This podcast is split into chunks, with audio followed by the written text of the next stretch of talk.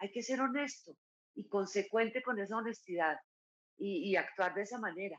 Siempre pensar antes de hablar o de, pronto venir a lastimar a alguien, ya sea de pensamiento, de palabra, de acción. ¿Cómo me sentiría yo si esa persona me hiciera eso? No me gustaría, entonces, ¿por qué yo lo voy a hacer? Yo creo que eso nos ayudaría a, a ser un poquitico mejores cada vez.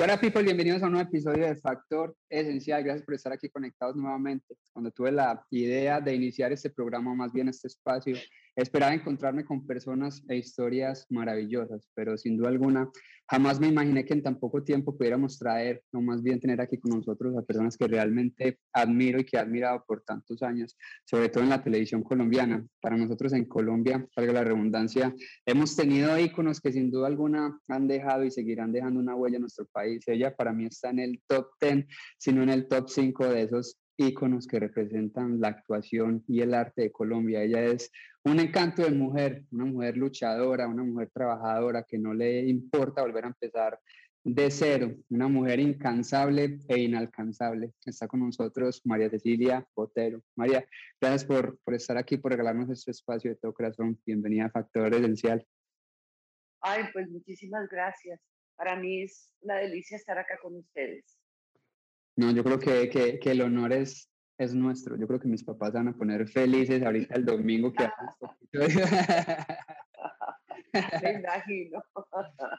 Yo creo que para, para hablar de ti necesitaríamos unos 10 programas como ese, porque sé que tienes mil historias que contarnos, así que en este ratico que compartamos, o más bien en esta conversación, quiero como que aprender lo que más pueda de ti, conocerte más y que podamos compartirle a la gente esas historias que realmente nos inspiren. Así que quiero como que empezar esta conversación con una pregunta sencilla. Sé que has alcanzado tus sueños o más bien muchos de tus sueños y de tus metas, que sin duda alguna también has tenido que batallar y pasar por situaciones muy difíciles. Así que si tuvieras enfrente a esa María Cecilia soñadora, luchadora de 18 o 20 años, ¿qué le dirías? Uy, le, le, daría palmaditas en la espalda. lo lograste. Caídas, levantadas, vueltas a caer, volverse a levantar. Y finalmente de eso se ha tratado la vida. Y, y bueno, todo se ha podido hacer gracias a Dios. ¿Cuánto has aprendido de esos momentos difíciles y cuánto has aprendido de los momentos fáciles o más bien felices? ¿De cuál se aprende más? Ah, de todos. De los difíciles, pues obviamente en el momento pareciera que todo está oscuro, que que no hay salida, que todo es tan difícil, pero finalmente cuando uno logra salir y mira para atrás, es como que, wow, lo logré y aprendí a salir. Siempre encuentras uno, uno siempre encuentra como el huequito por donde salir, por dónde, de dónde agarrarse para levantarse, porque lo que yo siempre digo es eso, el tema no es no caerse, porque todos nos vamos a caer, pero el tema es levantarse inmediatamente antes de que te pasen por encima. Si no te quedas ahí en el piso, pues te van a pisotear, te van a pasar por encima. Pero si te caes, si te levantas, te levantas con más ímpetu, con más ganas, con más energía, con más necesidad de echar para adelante.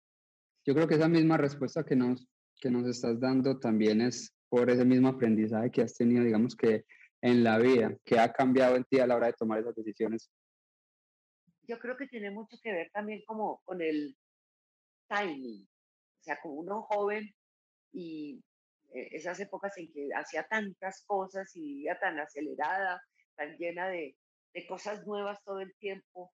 Eh, yo he tenido la suerte como de hacer muchas cosas dentro de esto mismo. He sido presentadora, locutora, actriz de televisión, de cine, en fin, he hecho tantas cosas Em, y, y, y, en esos momentos uno toma las decisiones a veces muy rápidamente.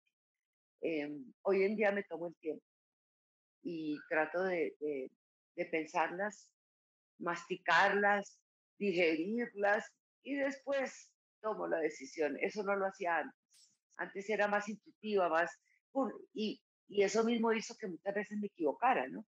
Entonces yo siento que creo que el aprendizaje es, hay que tener tiempo para todo para pensar, para decidir, para caerse y para levantarse.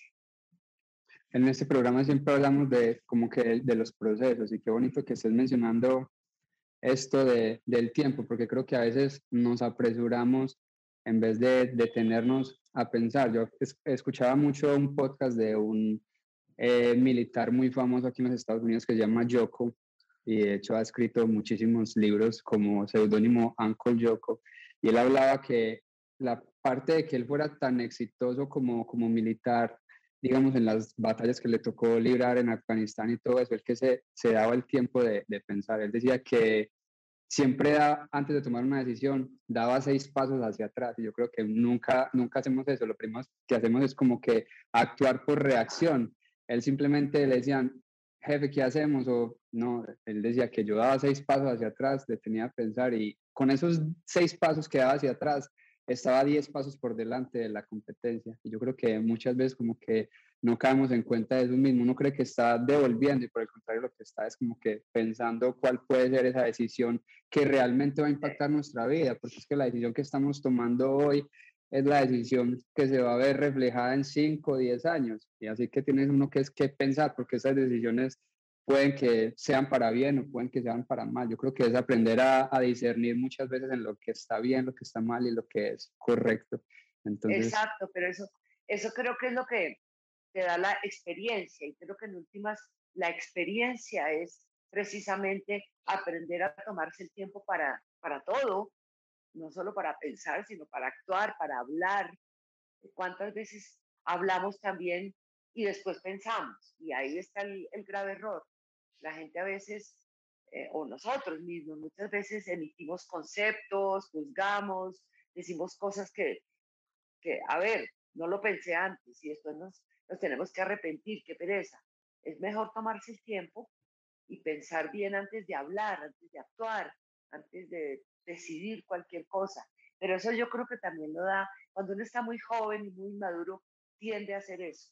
Yo creo que eh, el tema de la madurez, que no tiene nada que ver con la edad, eh, la madurez no tiene una edad cronológica. Eh, hay gente que a los 80 todavía no maduró y gente a los 25 ya maduró. Entonces, es, pero eso yo creo que tiene que ver con la madurez. ¿Cómo, ¿Cómo creerías tú que se logra una madurez hablando de eso mismo, digamos que de manera correcta o qué, qué pasos, digamos, influyen o que influyeron en tu vida que sin duda alguna como que cambiaron un poquito? Primero, aceptar las equivocaciones eh, de una manera positiva, por lo que te digo, porque como uno tan joven a veces dice que todo, a todo dice que sí, porque eh, hay esa tendencia a querer quedar bien siempre. Ah, ay, no, que tal, si digo que no, no, no. Aprender a decir que no, el día que uno se oye a uno mismo diciendo no, ahí uno empieza a sentir que está madurando. Aprender a decir no cuando es no, eh, sin temor y sin importar si, si uno va a quedar mal o bien, no importa con quién. Eh, esa cosa de quedar bien es bien de gente inmadura cuando uno ya, a veces uno se demora mucho, uno dice que, mi abuelo decía que la experiencia llega cuando uno ya no la necesita, porque pues ya no se va a volver a equivocar. de uno, ¿no? Pero, pero por eso es como, yo no sé cuándo llega ni cómo llega, pero uno mismo se va dando cuenta cuando se empieza a descubrir a uno mismo eh, rechazando cosas que antes tenía que aceptar porque le parecía que tenía que ser así cuando uno mismo se da cuenta que nada tiene que ser, todo es como uno quiere y debe y cree que debe ser, no como los demás creen que debe ser. Y yo creo que debe ser bien complicado también, sobre todo para ti en ese tema de, de, la televisión o del medio, el hecho de aprender a decir que no, porque estando en el medio uno cree que le tiene que decir sí a todo el mundo y que tiene que caerle bien a todo el mundo debe ser bien complicado. ¿Qué aprendizajes te ha dejado, por ejemplo, la televisión, pero no como carrera artística, sino como figura, como figura pública para esas personas como que sueñan con ser artistas o actores y creen que es fácil y que todo es color de rosas, como que, ¿qué le dirías? Pues primero que todo, hay que tener en cuenta que hay mucha gente que cree que es muy fácil, eh, como tú dices, y, y que tienen una idea como de que la fama no es todo. Primero, famoso Dalí. O sea, uno no es famoso, uno es popular en determinados momentos. Y eso nos pasa a todos. El cuento de eso, si pasas de moda, si dejas de aparecer en la pantalla durante un año, ya no eres tan famoso. O sea que esa es mentira. No comerse el cuento de la fama. No creerse que eso es de verdad, ni que eso a uno le va a dar más de lo que le puede dar cualquier otra cosa. O sea, eh, entrar en el juego de la gente que, que cree que la fama es igual a poder o igual a dinero o igual a estatus, nada tiene que ver con nada. Y muchos, muchas personas entran a esta carrera pensando que eso es así. Yo cuando, en la época que ayudaba con la Academia Charlotte y recibía a los alumnos, yo siempre les decía eso, decía, si ustedes quieren ser famosos, este no es el lugar. Si quieren ser actores, sí, pero una cosa y otra no es lo mismo y no tiene que ser así. Y eso lo va aprendiendo uno también un poco como a la brava, creo yo. Pues lo he visto mucho, lo he visto mucho, o sea, he visto pasar mucha gente en estos 50 años, gente que entra con ínfulas y que tienen éxito, un éxito momentáneo y creen que alcanzaron el cielo y, y después ver las caídas también es como, como complicado y doloroso. O sea que ese cuento de la fama, sobre todo, no hay que creérselo. Eso no, no tiene el menor sentido. Eso no existe, eso no, es, eso no es real. Esos son instantes y pasan tan rápido que es mejor no apegarse a ellos. Qué bonitas palabras. Mencionaste algo que de lo que hablamos también muchísimo aquí en el programa, y es de la palabra éxito. ¿Cómo definirías tú el éxito y para ti qué es, qué es el éxito? Pues mira, yo creo que uno siente que ha tenido éxito cuando siente que ha podido realizar lo que uno quiere. Eh, muchas veces, eh, te hablo como, como, como, actriz, por ejemplo, muchas veces hay eh, series, películas, novelas, obras de teatro exitosas, que significa que va mucha gente a verlas y mucha gente a aplaudirlas, pero no siempre eso, eso lo siente uno adentro. Cuando uno siente que hizo el personaje que de verdad, así nadie lo aplauda, así a nadie le, haya gustado, pero cuando uno siente que lo hizo, cuando de verdad dentro de uno siente que eso era lo que yo quería hacer, sin importar si le va a gustar a los demás o no, cuando uno es más importante que me guste a mí, a que le guste a los demás, yo creo que ahí uno empieza a sentir que tiene éxito. ¿Cuál crees que sería entonces ese personaje o ese hecho en tu vida que definirías, en ese momento me sentí exitosa o fui exitosa? Yo creo que ha habido momentos varios. Yo creo que cuando hice mis comedias musicales, por ejemplo, lo hice Peter Pan. Yo creo que Peter Pan es uno de los personajes que yo, yo más quiero porque era una señora de casi, en esa época, casi 40 años, haciendo de niño y, que los niños lo creyeran, lo aceptaran, lo recibieran, eso para mí ha sido uno de los mayores éxitos, porque los niños no mienten, los grandes, los adultos, eh, son políticamente correctos y entonces aplauden muy bien, muy bien, y no siempre están diciendo la verdad. Un niño, si no le gustó, si no te creyó, te lo dice de una, y creo que eso es lo más gratificante. Entonces, cuando yo hice ese personaje, y los niños me decían, Peter, yo decía, realmente soy Peter, soy Peter Independientemente de lo que el, resto de la humanidad crea, si estos niños me, me trataban de salvar del capitán Garfio con esa emoción y con eso, ahí siento que uno ha tenido éxito haciéndolo, porque no es fácil para una mujer eh, y grande, no joven, hacer un personaje de niño y que los niños te coman el cuento. Eso para mí ha sido yo creo que mi mayor logro como actriz. ¿Cómo te preparabas para, para esto? ¿Cómo, ¿Cómo lo asumiste? Cuando te dijeron, ¿quieres ser de Peter Pan? ¿Tú qué dijiste? ¿Cómo así? ¿De qué se trata esto? pues primero me empecé a enterar de que en muchos lugares del mundo, incluso en Broadway, eh, era una actriz que en ese momento se me, se me escapa el, nombre y tuvo muchísimo éxito y eso me inquietó, me llamó mucho la atención y dije, bueno, probemos probemos a ver qué tal. Y, y luego es, eh, obviamente, la dirección, el estudio un poco del personaje, qué tipo de personaje, qué significa para los niños, el, el, lo, lo que es Peter Pan. No, no profundizando mucho en la cosa psicológica de lo que significa Peter Pan, ni mucho menos, sino como divertimento para los niños, esa cosa de ir a, la tierra del nunca jamás, de tener aventuras con piratas, con indios, es como devolverse uno a la niñez, porque los primeros años de uno creo que es indiferente si uno es niña o niño. Las aventuras con ese tipo de cosas eran iguales para las niñas y para los niños. Entonces yo creo que como devolverme un poco a, a yo a los 10 años, ¿qué pasa si me hubiera encontrado con un pirata o con un indio? Y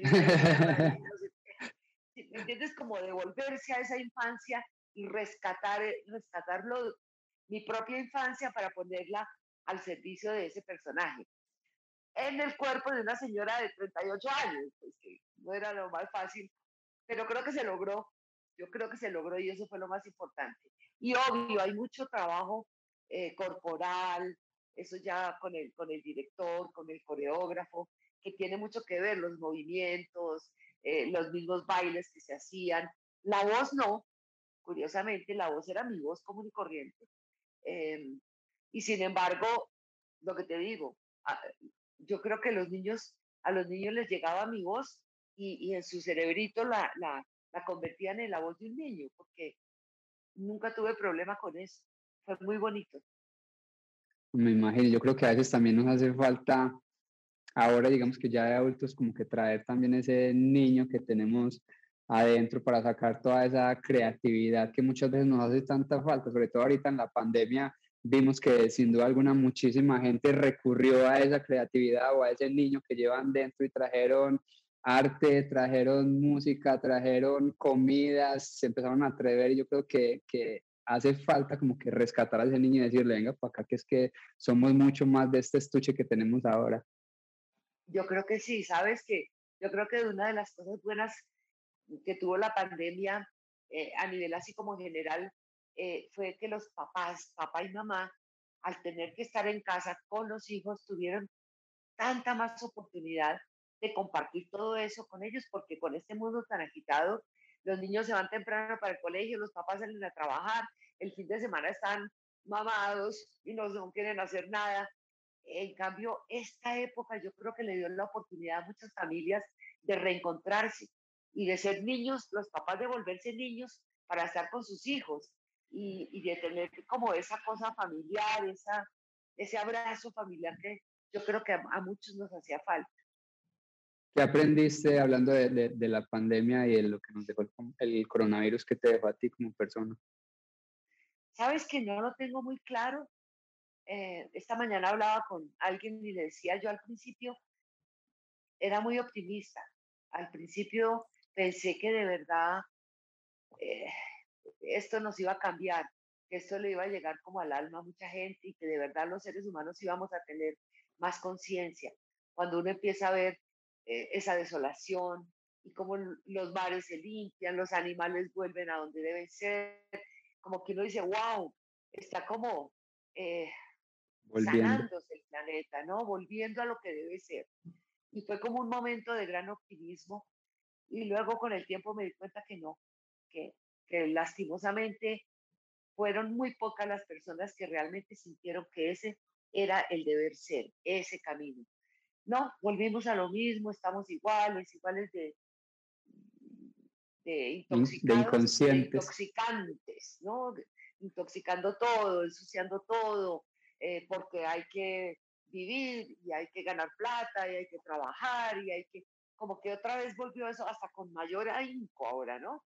Como que hay que recuperar ese año que se perdió, entre comillas, como como si se hubiera perdido. Y yo creo que no se perdió. Yo creo que si todo el mundo se pone a evaluar, yo creo que todo el mundo ganó mucho durante ese año. Entonces, pues, no sé muy bien, que yo creo que en unos años voy a tener más claridad de qué fue lo que me quedó de todo eso. No lo tengo muy claro. Sí, yo creo que era el cambio era muchísimo más personal que, que global, como tú dices, la gente se lo tomó, fue muchos como que de paseo, de paso, más, más bien sería la, sí. la palabra. Yo creo que es difícil a veces como que encarar, encararse uno mismo, como que pararse al espejo a reconocer, ok, ¿qué pasó? Yo creo que esa tarea no la hacemos, es más fácil mirar en Instagram, en Facebook la vida de los demás y criticar a los demás que pararnos a reconocernos a nosotros mismos y decir, ok, ¿qué está pasando en mi casa? Creo que hoy en día sabemos más de lo que pasa con la vida de los famosos, como tú misma lo dices, que lo que pasa en nuestro hogar y estamos más pendientes de lo que pasa en la casa del vecino de que lo que pasa en la casa de nosotros. Y yo creo que es momento de como que de pararnos frente al espejo, a la redundancia, y empezar a reconocer, o sea, ¿quién, quién soy. Yo creo que esa pregunta pocos se la hacen, ¿quién soy? Cierto.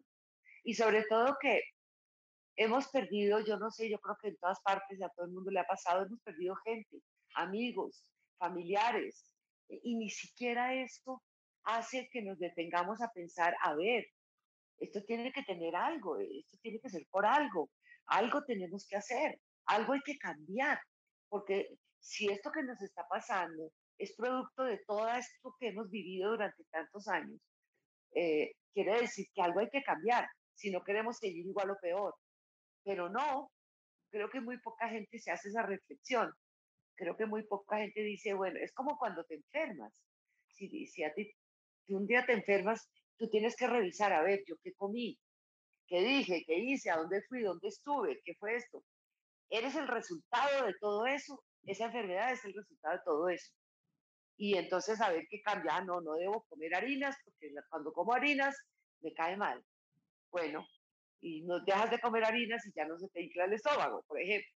Si eso mismo hiciéramos eh, como a nivel más general, de revisar qué hemos hecho para llegar a donde estamos, a cómo estamos y pudiéramos de pronto decir, hay que modificar algo, hay que modificar cosas para que podamos cambiar, pero si seguimos igual, pues nada va a cambiar y nos vamos a seguir enfermando.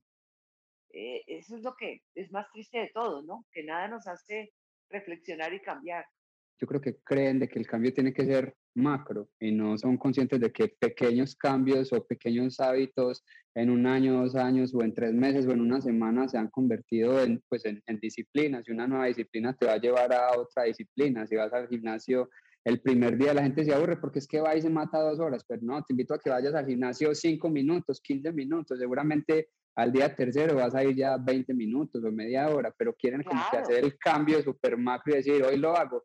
Y yo creo que ahí es cuando se estrellan como con ese muro y, dicen, no, esto no es para mí, y simplemente lo dejan. Tal cual. Y, y, también es la gente como esperando que los demás cambien para que eh, haya ese cambio, pero contribuir al cambio, eso es lo que no se ve mucho, ¿no? Como que la gente, no mucha gente está dispuesta a contribuir a eso y, y esperan que otros lo hagan, que otros se ocupen de eso, ¿no? Eh, y no, si, cada uno no hace su pedacito, pues la cosa no va a funcionar. Así es. Cambiando como que un poquito de tema, ahorita vamos como que a la película Encanto, que ahorita está como que en todo, en todo su furor, yo no la he visto. ¿Qué te dejó la película Encanto y qué invitación quieres como que hacerle a esas personas que no hemos tenido la oportunidad de, de verla, de disfrutarla? Pues mira, primero que fue una experiencia única, única realmente. Eh, aprender algo nuevo, como fue prestarle la voz a un dibujo animado, eso fue algo nuevo totalmente para mí, y, y aprender a hacerlo de la mano de los directores, eh, todo virtual, porque pues en plena pandemia, ellos en Los Ángeles, yo acá en un estudio en Bogotá, sola, porque también él se trataba de eso, ¿no? De que eh, con el tema de la pandemia, pues no se puede hacer muchos trabajos porque pues siempre se necesita mucha gente para eso, entonces era como perfecto ese trabajo. Em, y luego ir, ir, ir conociendo de qué se trataba la película, ir dándome cuenta de el trabajo tan maravilloso que esta gente hizo para, eh, estuvieron viviendo durante cuatro años a Colombia a conocer diferentes sitios, a conocer cómo somos, cómo pensamos, qué nos ha pasado, eh, de qué somos producto. Em, y, lo hicieron, o sea, hicieron una investigación maravillosa realmente. Y, y, hacer una película que lo que hace es mostrar tantas, pero tantas cosas positivas que tenemos, así sean a veces cosas ah, que pueden nacer de algo no muy positivo y cómo las podemos convertir en cosas positivas. Em, es una película de mujeres fundamentalmente. Eh, las protagonistas son las mujeres y las mujeres como, como cabeza de familia, como líderes de la comunidad, como somos, como son las mujeres colombianas, tú sabes, en este país, que les ha tocado de verdad a falta de sus hombres, porque pues o los matan, se los llevan, o se van, o lo que sea, em, es un país de mujeres solas. Y, y son las mujeres las que realmente sacan adelante las familias y las comunidades. Y eso es muy colombiano, yo diría que hasta muy latino en general. Em, creo que todo eso tiene la película eh, y muestra una Colombia mágica, una Colombia con posibilidades de... Es que si te cuento mucho, te la Tienes que ir a verla porque creo que le deja a uno ganas de, de reconciliarse con el país, con la gente, con ganas de aprender a perdonar, de entender al otro. Todas esas cosas están ahí.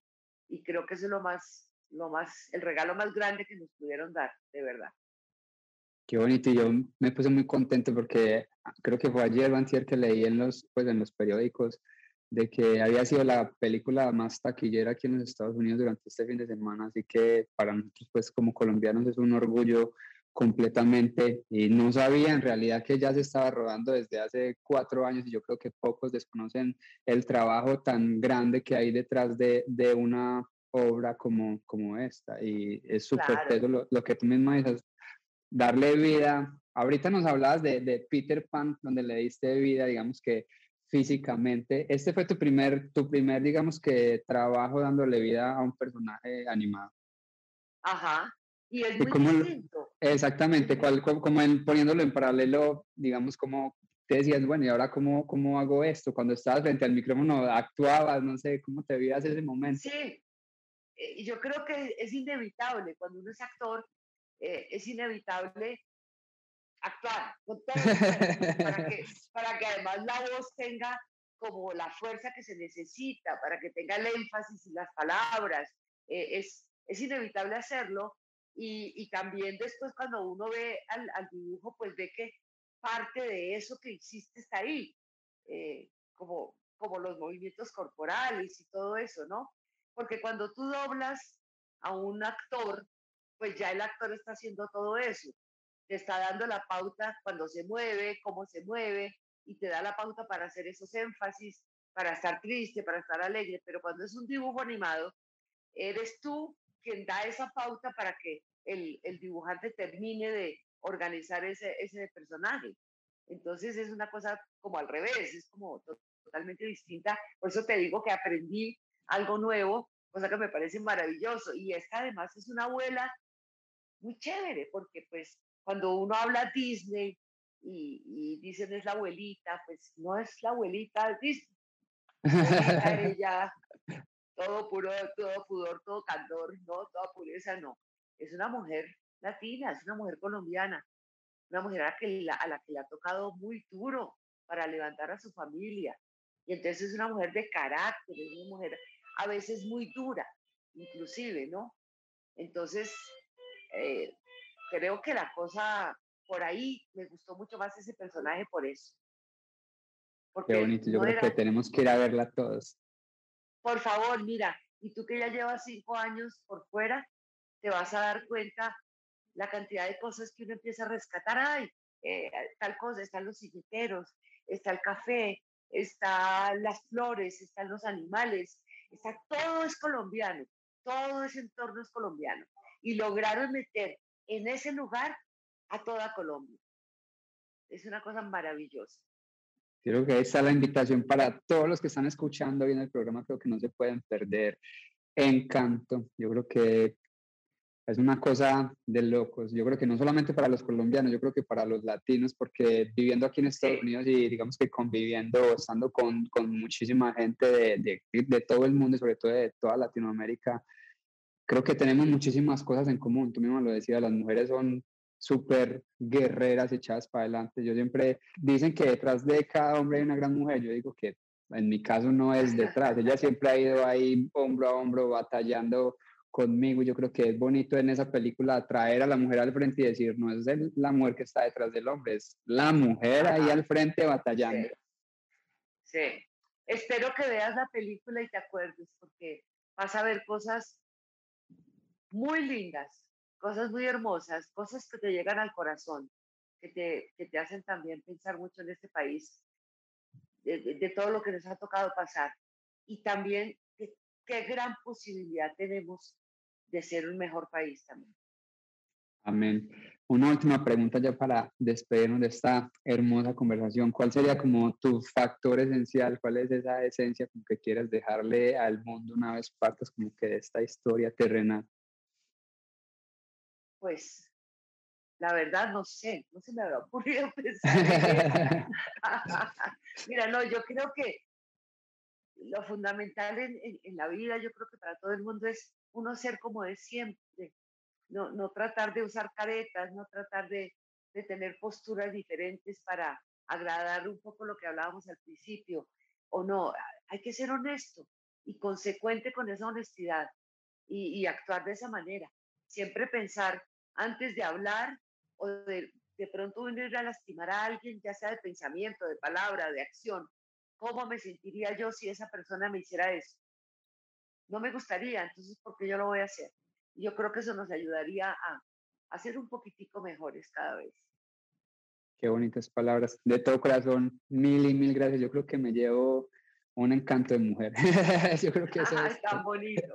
Ese es el, el, el, aprendizaje.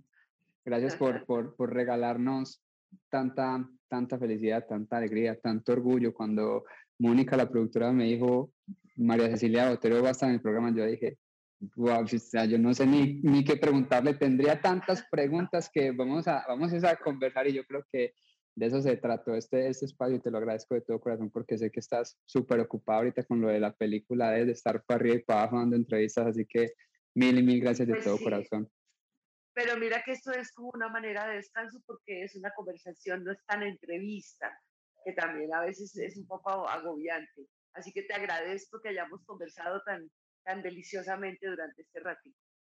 Un honor de todo corazón. Ahí está familia, mil, mil, mil gracias por, por ver este programa. Espero lo compartan, que nos den comentarios. Y como siempre lo digo, creo que pequeños actos humanos pueden cambiar el mundo y yo creo que de eso se trata este programa o programas como este, de que en realidad dejen una huella en cada uno de sus corazones y de sus vidas y que sepamos de que todos somos iguales, o sea, que aquí no tenemos ni superpoderes ni dones super especiales, ¿no? Yo creo que todos somos humanos, es cuestión de, de, ir a luchar por los sueños, de trabajar con coraje, con valentía y con sacrificio. Yo creo que nada es fácil en la vida y lo fácil pues tampoco se disfruta, así que mil gracias y esperen el próximo episodio, muy buenos invitados. Viene también Yoko y Kenji ahorita el 19 de diciembre, una conversación que he estado esperando por muchísimo tiempo Así que ahí está familia, pendientes, un abrazo y mil y mil gracias.